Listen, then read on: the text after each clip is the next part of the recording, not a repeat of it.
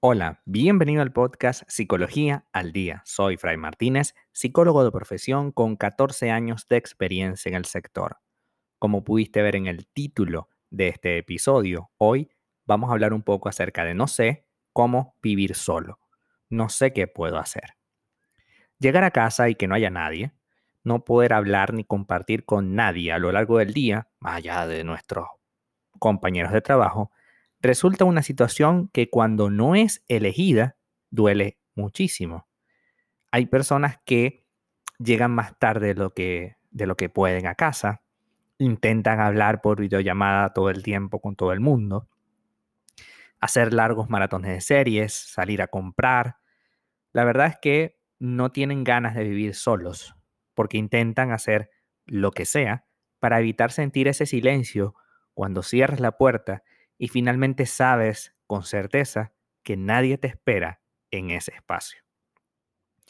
Sin duda, no nos han preparado para la soledad y la vemos como una enemiga incómoda, una entidad, una cosa que desespera y que nos hace sentir cada vez más incómodos, incluso llegando a tomar relaciones solo para evitar el vacío de la soledad.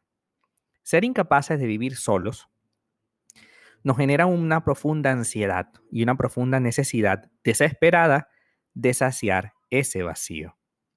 Es una realidad sumamente problemática que hoy por hoy se hace muy evidente. La soledad tiene muchas caras y algunas están presentes como una auténtica emergencia social.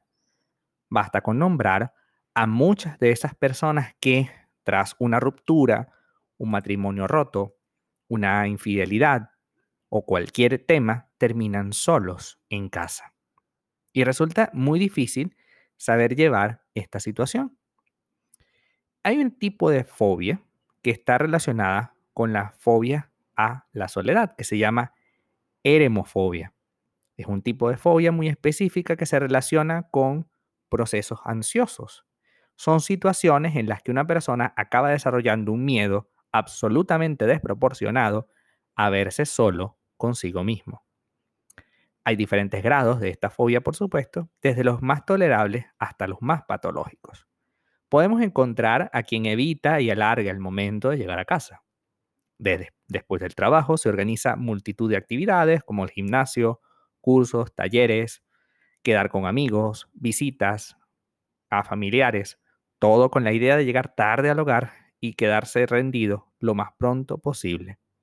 Otras personas, en cambio, sí evidencian situaciones más problemáticas. Tanto así que no dudan en iniciar cualquier relación que sea claramente dependiente emocional y tóxica con tal de evitar estar solos. Algo así les lleva hacia vínculos sumamente dañinos que pueden aparecer incluso con el maltrato, es decir, te puedes dejar maltratar porque eh, de esta manera puedes lograr tener al menos a alguien que te diga algo, ¿no? Quien se repite una y otra vez aquello de no sé vivir solo, puede evidenciar a su vez un claro problema tanto con la independencia social como la emocional. Hay quien, por ejemplo, no termina de adaptarse a esa independencia del núcleo familiar. En el momento que uno deja el hogar por razones laborales o porque simplemente llega el momento en el que tengo que salir de casa porque soy un adulto y no puedo estar detrás de las faldas de mi mamá o de mi papá toda la vida, eh, es, es difícil, pero hay que hacerlo. Y esa interacción cotidiana, esa situación que veíamos tan sin acabar, ¿no? O sea, estar en casa era algo que, que parecía que íbamos a hacer siempre. Nos puede llevar a sentir que vivir solos es una angustia. La angustia por la soledad y esa verbalización constante de quien se repite, no sé vivir solo. La casa se cae encima y no sé qué hacer. Pasa en muchos casos por no tener a dónde y con quién acudir a terapia. Es necesario saber qué hay detrás de esa inquietud, qué hay detrás de ese temor enorme que manifiestas hasta trastornos ansiosos y que te empuja a tomar relaciones dañinas y dolorosas con el firme propósito de, evitar la soledad. Asimismo, también es importante que tengas estas ideas claras. El miedo a estar solos o a vivir solos solo evidencia una falta de apreciación, una falta de amor propio. Nosotros podemos ser también nuestra mejor compañía. Ello no quiere decir que debamos reducir la interacción con amigos o familiares, pero tener instantes a solas en casa puede ser algo gratificante también, algo que debes descubrir y nada mejor que planificar actividades que solo te involucren a ti. Puedes escribir, cocinar, realizar tareas artísticas, conectarte contigo mismo y eso siempre va a ser gratificante. Haz ejercicio en casa, camina, Sal por allí, ponte unos audífonos, escucha música. Vive, porque en realidad la soledad no es un problema. La soledad es parte de lo que tú eres. Tú estás solo siempre. Lo que pasa es que tienes personas alrededor, pero tú estás solo.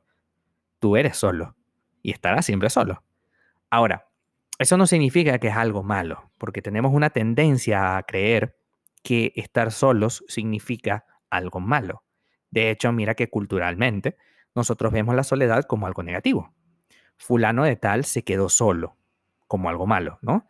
Fulano de tal o fulana de tal eh, no está, no, se quedó sola y tiene tal edad, ¿no? Y para nosotros significa algo terrible y no lo es. No es terrible estar solo. Es terrible decidir estar con alguien para evitar estar solo. Eso sí es terrible. Eso sí es difícil, eso sí es un golpe duro. Pero ¿cuántas veces nos lo hemos hecho a lo largo de la vida? Estamos detrás de personas que no son importantes, que incluso nos hacen muchísimo daño, pero lo estamos para evitar a toda costa que nos sintamos solos. ¿Qué es lo que te dice la soledad? Mira, en realidad la soledad lo que nos dice es, tenemos que dedicarnos y tomar decisiones y muchas veces no queremos ni dedicarnos ni tomar decisiones.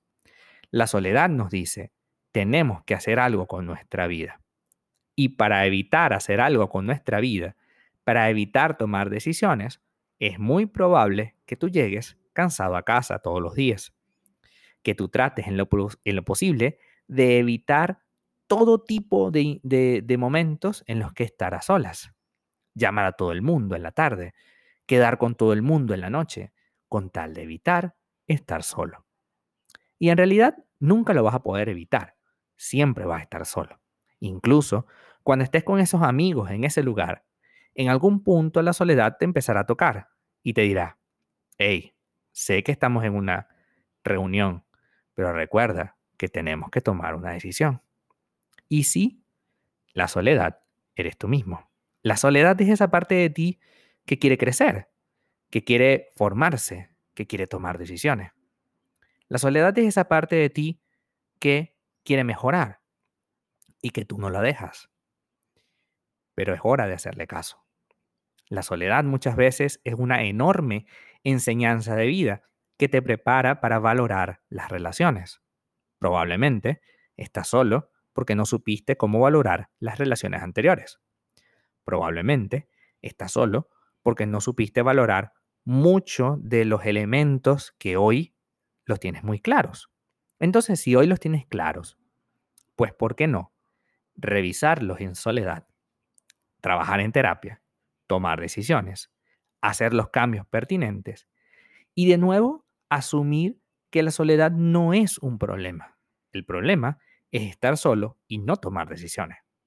Porque en el momento que tomes decisiones, créeme que serás nuevamente recompensado con la alegría de estar haciendo algo que te satisface. Porque el problema no es estar solo ni estar con alguien. El problema es hacer algo que nos satisfaga, que nos haga sentir bien. Y si muchas veces hacemos cosas que no nos hacen sentir bien, lo único que estaremos logrando es evitando esto y teniendo la idea de que la soledad es algo terrible y malo, es como una especie de castigo. Y déjame decirte que no lo es. La soledad en ningún caso es un castigo. Te lo dice alguien que es hijo único, que ha vivido la soledad toda la vida. Y no es algo malo sentarse en su cuarto y, hacer algo para ti. No es algo malo no estar pendiente de nadie, estar pendiente de ti. Es algo bueno, es algo que tienes que empezar a valorar porque en realidad esa es la vida, valorar los momentos que tenemos a solas. esos momentos que te ayudan a crecer y a valorar con enorme eficacia a las personas que deciden y tienen el privilegio de estar contigo y de tú estar con ellos. Hasta acá nuestro episodio del día de hoy. Muchísimas gracias por quedarte aquí hasta el final. Si deseas saber más sobre mi contenido, www.fraymartinez.com para consultas online www.fraymartinez.com y también sígueme en mi Instagram arroba fraymartinez20. Muchísimas gracias y hasta el próximo episodio.